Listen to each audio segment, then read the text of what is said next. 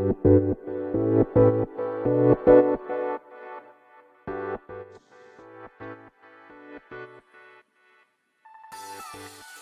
い、始まりました。本を読んでは独り言ラジオ。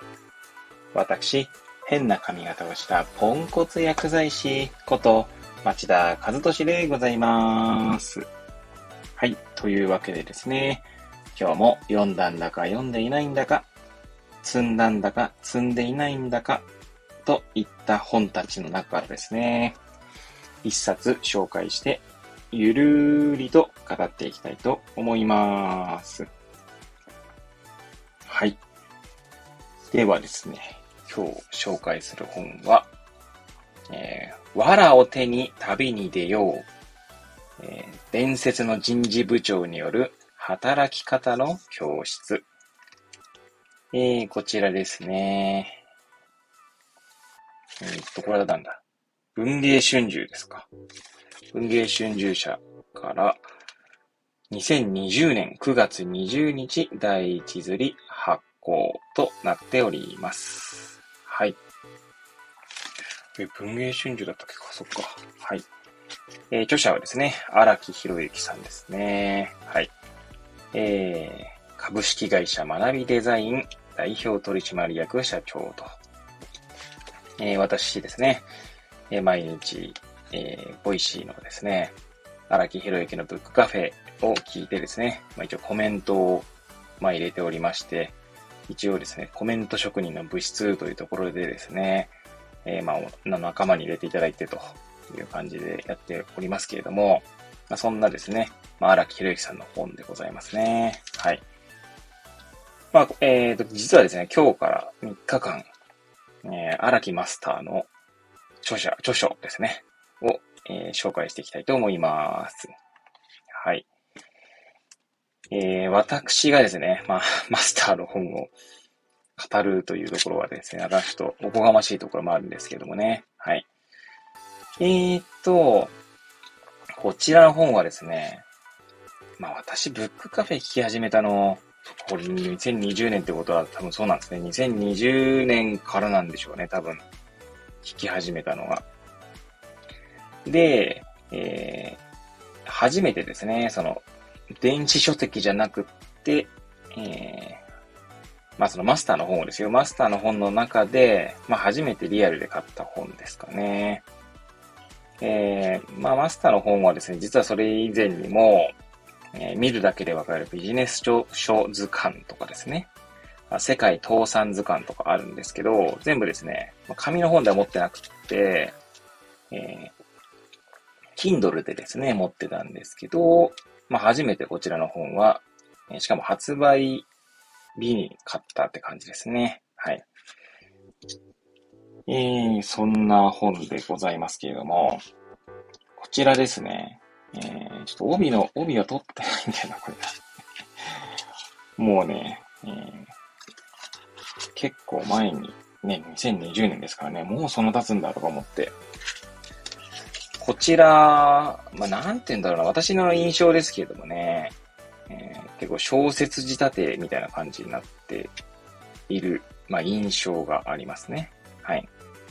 ですが、まあ、ビジネス書みたいな感じにもなっていたり、まあ、うーん、そうですね。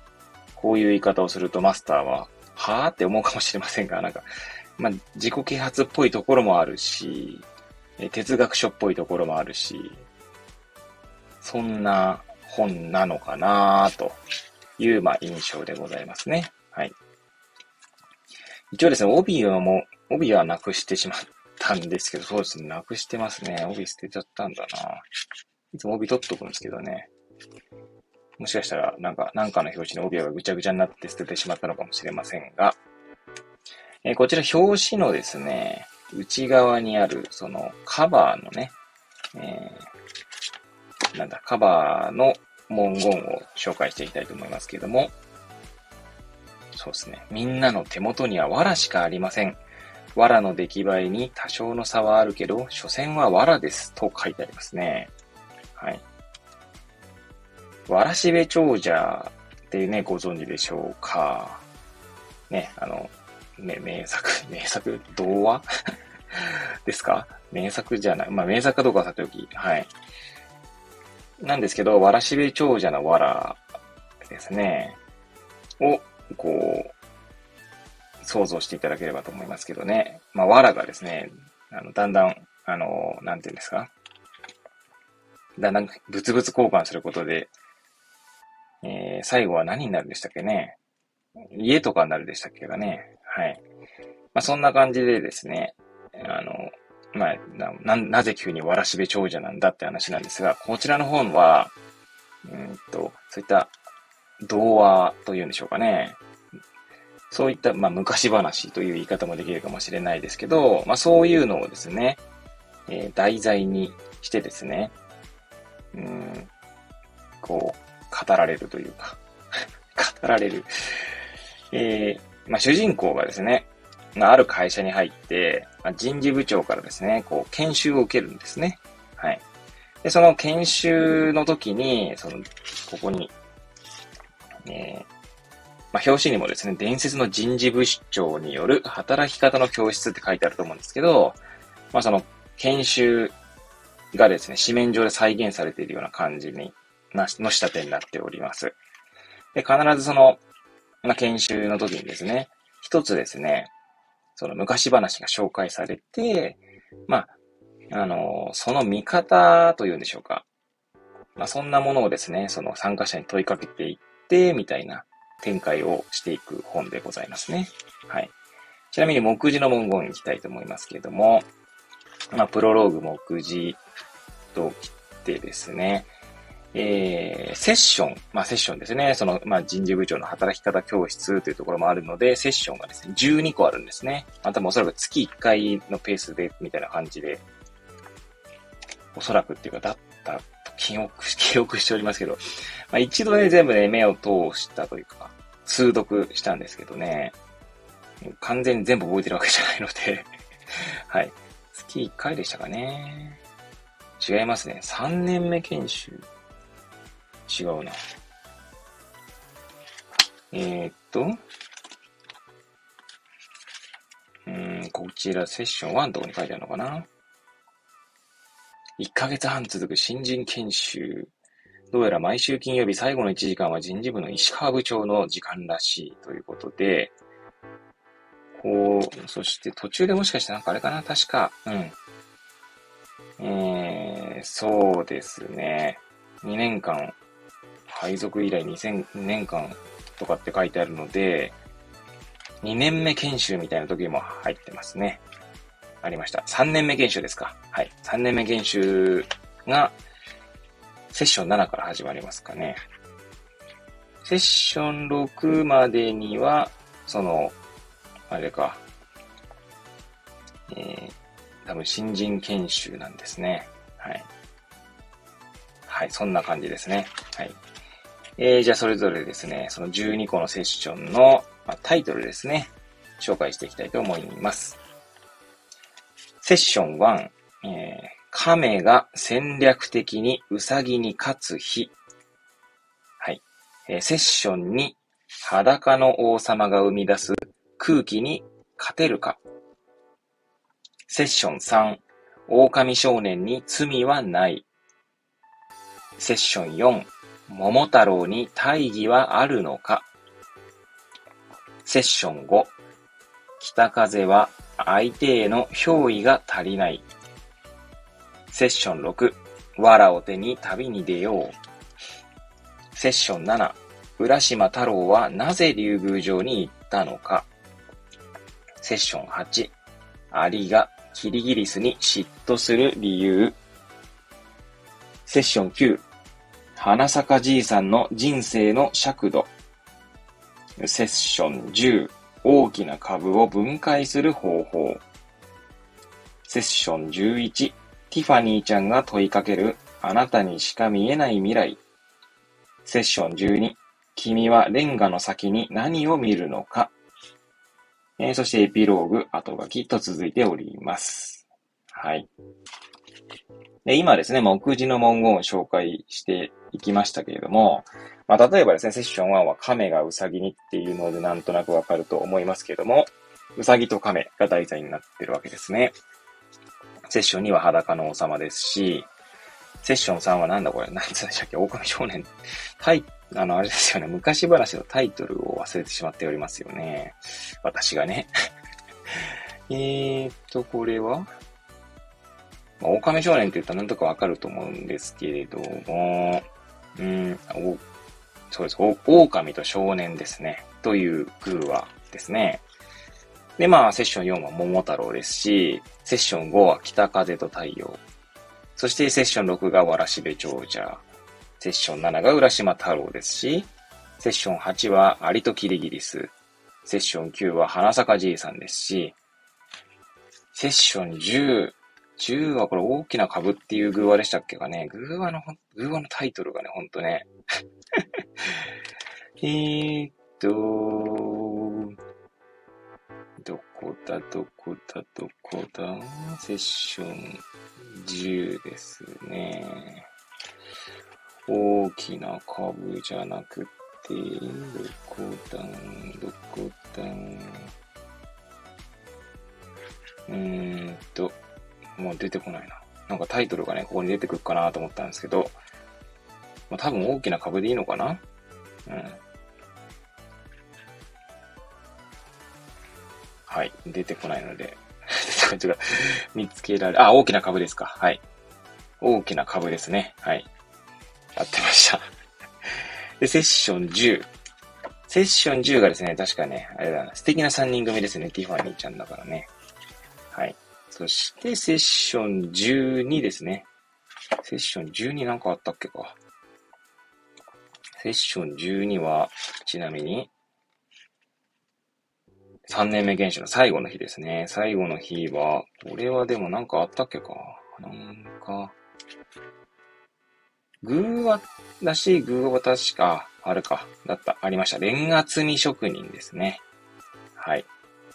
レンガ積み職人のお話ですね。はい。そしてエピローグと後書きですね。はい。で、続いて終わると。ちなみにこちらの本はですね、終わりにが299ページですので、まあ、約300ページの本でございますが、冒頭申し上げました通りですね、まあ、なんつうの、小説っていうわけじゃないんですけど、研修がね、紙面上で再現されている。まあ、しかも架空の一応研修なんですけどね。えー、で、まあ、ね、最初に主な登場人物ということでね、えー、坂本くんが主人公で、まあ、石川さんが人事部長でですね、山田くんがお調子者、水野さんが優等生、風間さんが 真面目で表面的、長澤さんがストレートタイプというですね、6人の登場人物が出てくるんですけれども、はい。そんな仕立てになっておりますね。なので結構ね、読みやすいですし、あとですね、荒木マスターの著書っていうのはですね、そのマスター自身がですね、この、なんていうんだ、挿絵っていうんですか？まあイラストを描いてるんですけど、このイラストがまたね、可愛らしくて、はい、いいんですね。ちょっとこう、ふふふって笑いながら読める感じがあります。でもですね、とても学び大きい本でございますので、もしですね、読んだことない方はですね、一度手に取っていただけるといいんじゃないかなと思います。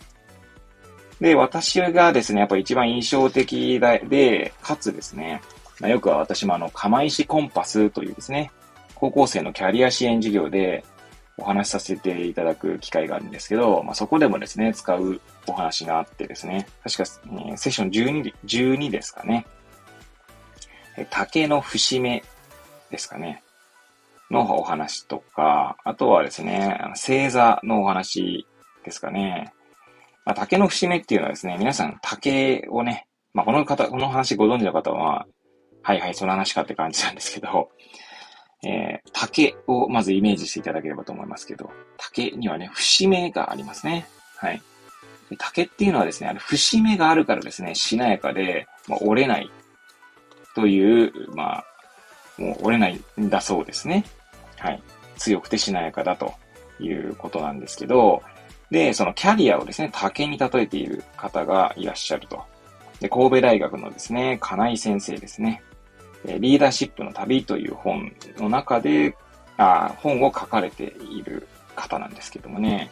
まあ、ちなみに私もリーダーシップの旅は一度、去年か。去年読みましたね。はい。通読いたしました。とても印象的な本でしたけれども、で、まあその節目っていうのはですね、まあ人生にも節目がたくさんあるんですね。で、それはもしかしたらその節目っていうのは、まあ苦しい時もあれば、えー、まあいろんなね、試練だったりすることもあるんですけど、そういった節目を経るとですね、えー、その人生がですね、よりこう、なんていうの、豊かなものになるという感じで、確か書かれていたと思って、えー、記憶しております。あとは星座のメタファーというかですね、星座の話がね、書いてあるんですけど、まあ、スティーブ・ジョブズのね、 connecting the dots の話ある。まあ、皆さんご存知でしょうかね。確か有名なスタンフォード大学でしたっけか。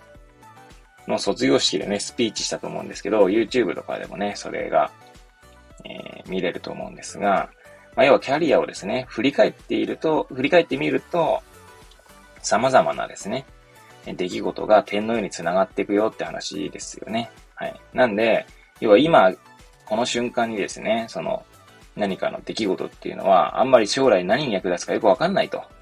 まあ、出来事っていうか何か別に趣味でもいいんですけどね、何かしていることっていうのは将来何に役立つかわかんないけど、後から振り返った時には、その出来事が繋がると。まあ、ドットは必ず繋がるよみたいな話だったと思うんですけどね。で、その延長みたいなお話なんですけれども、まあ、星座ですね。まあ、この、えー、っと、その星座なんですが、えー、皆さん、子犬座っていうね、えー、星座ご存知でしょうか？星座はですね、子犬座という星座はですね、二つの星で構成されてるんですね。二つですよ、二つ。二つだから、まあ、結べば直線にしかないんですけどでもですね、昔の人はですね、その二つの星を見て、まあ、子犬座と名付けたわけですね。